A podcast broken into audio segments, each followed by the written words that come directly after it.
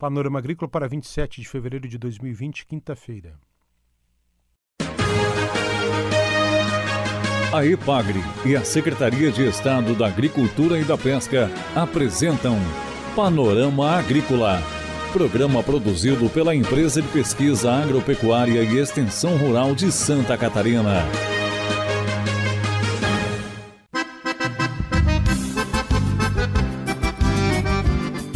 Quinta-feira de lua nova, este é o Panorama Agrícola de 27 de fevereiro. As grandes essências estão nos pequenos frascos. Esse é o ditado de hoje.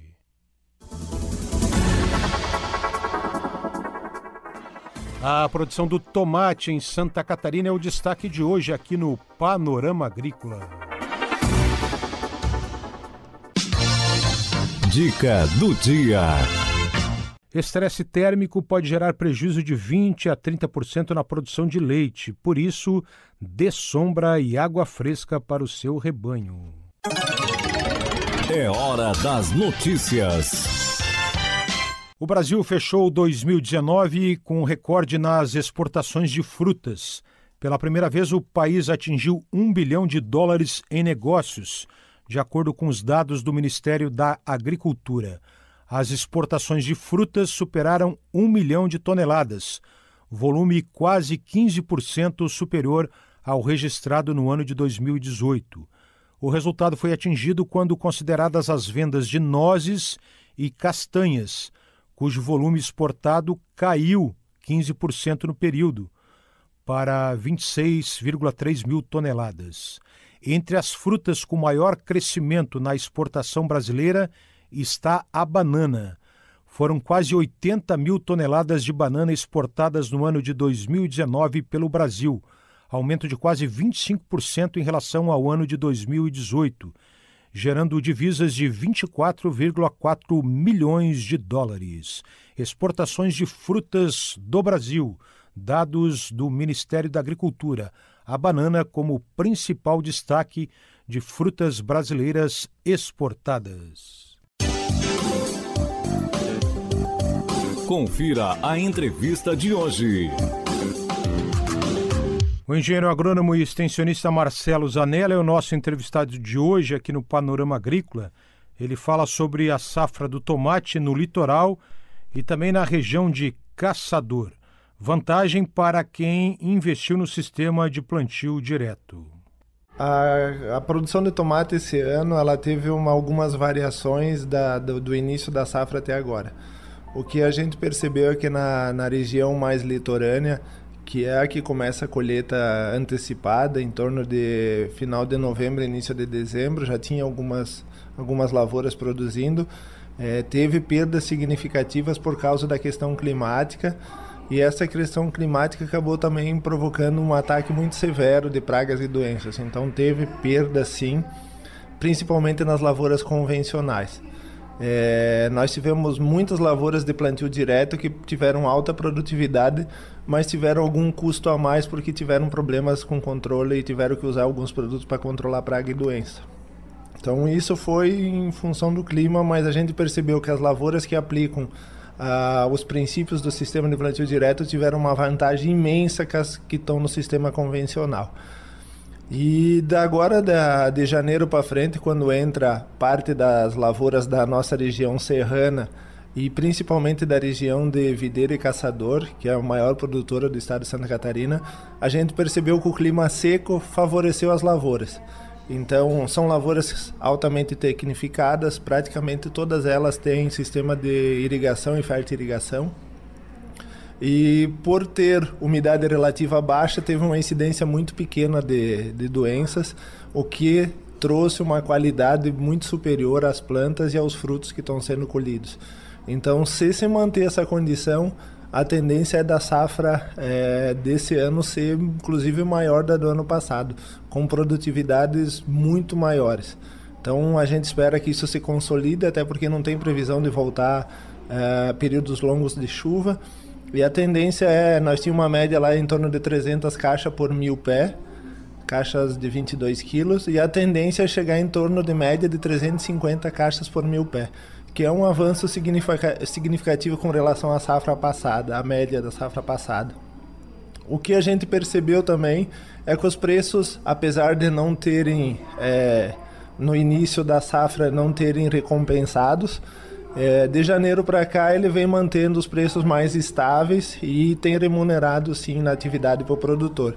É claro que não teve aqueles super preços como deu alguns anos, mas a média ficou entre 30 a 45 reais a caixa, o que remunera sim o produtor nessa condição. Falando um pouquinho mais do tomate na região de Caçador, quantas plantas tem lá? Qual é a época da colheita? É, a região de Caçador, como uma região de altitude, varia de 800 até 1.200 metros de altitude. São lavouras que entram um pouquinho mais tarde do que as nossas aqui no litoral. Então, elas são plantadas um pouco mais tarde e elas entram ao fruto no mercado a partir de janeiro. Então, a diferença da região de Caçador com a nossa é justamente essa relação de temperatura do dia e da noite que faz com que um fruto é, tenha uma cor muito mais bonita, uma qualidade melhor. E isso vem nesse ano vem trazendo uma qualidade fantástica porque o clima está perfeito e está ajudando. É uma região que mais produz tomate. É, tem variações anuais, mas varia em torno entre talvez 18 a 23, 24 milhões de pés de tomate.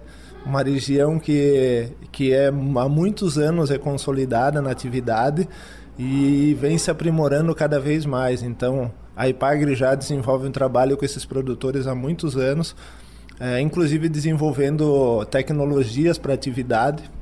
Nós temos produtores na região com 500, 600, 800 mil pés, um produtor. Então são produtores muito fortes e que investem muito em tecnologia. E o que a gente preconiza sempre é trabalhar com o sistema de plantio direto, com rotação de cultura. É, tomate como é uma cultura que tem um custo elevadíssimo, importante aplicar realmente a tecnologia, principalmente a adubação por gotejo e a fertirrigação. E a planta responde a essas tecnologias que você aplica então, a gente diz que o tomate é uma cultura de altíssimo custo, mas se você souber trabalhar a tecnologia certa para ela, ela realmente traz rentabilidade. Só não traz quando o preço do final do tomate não, não atinge a, a, digamos, uma condição que possa remunerar o produtor. Mas na média dos anos ela tem sido sim uma, uma cultura rentável para o produtor. Marcelo Zanella, para o produtor não ficar dependendo do tempo, é, o, que outras tecnologias ou, o que tipo de procedimento ele deve adotar? O que a IPAG vem trabalhando nos últimos anos é principalmente a questão de manejo de solo. É extremamente importante pensar a questão do manejo do solo. É, cobertura permanente desse solo com plantas de cobertura. Uh, o gotejo que eu já falei, que é extremamente importante com a fertirrigação, e aí essa fertirrigação com os nutrientes atendendo a necessidade da planta em cada fase de crescimento dela, e principalmente nessa fase produtiva, onde tem as maiores demandas de nutriente. É, uma questão importante também é o sistema de condução que o produtor vem fazendo, verticalizado, facilita a ventilação e a entrada de luz, e isso tem diminuído bastante a incidência de doença. E uma coisa importante que poucos produtores fazem, mas que a gente vem adotando aqui na região e tem funcionado muito bem, é evitar o uso de herbicidas no meio da lavoura, que a gente percebeu que onde é usado herbicida as plantas têm se fragilizado durante o ciclo vegetativo. Então a gente tem tido manejo mecânico evitando o uso de herbicidas. Com esses com essas práticas de manejo você já consegue ter uma condição de conforto para a planta muito elevada. E alguns produtores já se adiantando estão fazendo um planejamento mais detalhado para as lavouras de tomate. Então são lavoura, a lavoura de tomate quando ela se inicia, o produtor começa um ano, ano, um ano antes já a planejar ela, fazendo as análises de solo, fazendo a recomposição química do solo com os nutrientes que estão faltando e fazendo até duas culturas de planta de cobertura para entrar na, entrar na lavoura com uma muda de tomate, numa lavoura já numa condição perfeita, química, física e biológica.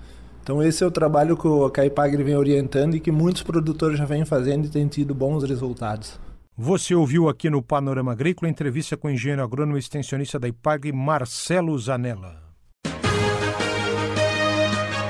A EPAGRE e a Secretaria de Estado da Agricultura e da Pesca apresentaram Panorama Agrícola, programa produzido pela Empresa de Pesquisa Agropecuária e Extensão Rural de Santa Catarina.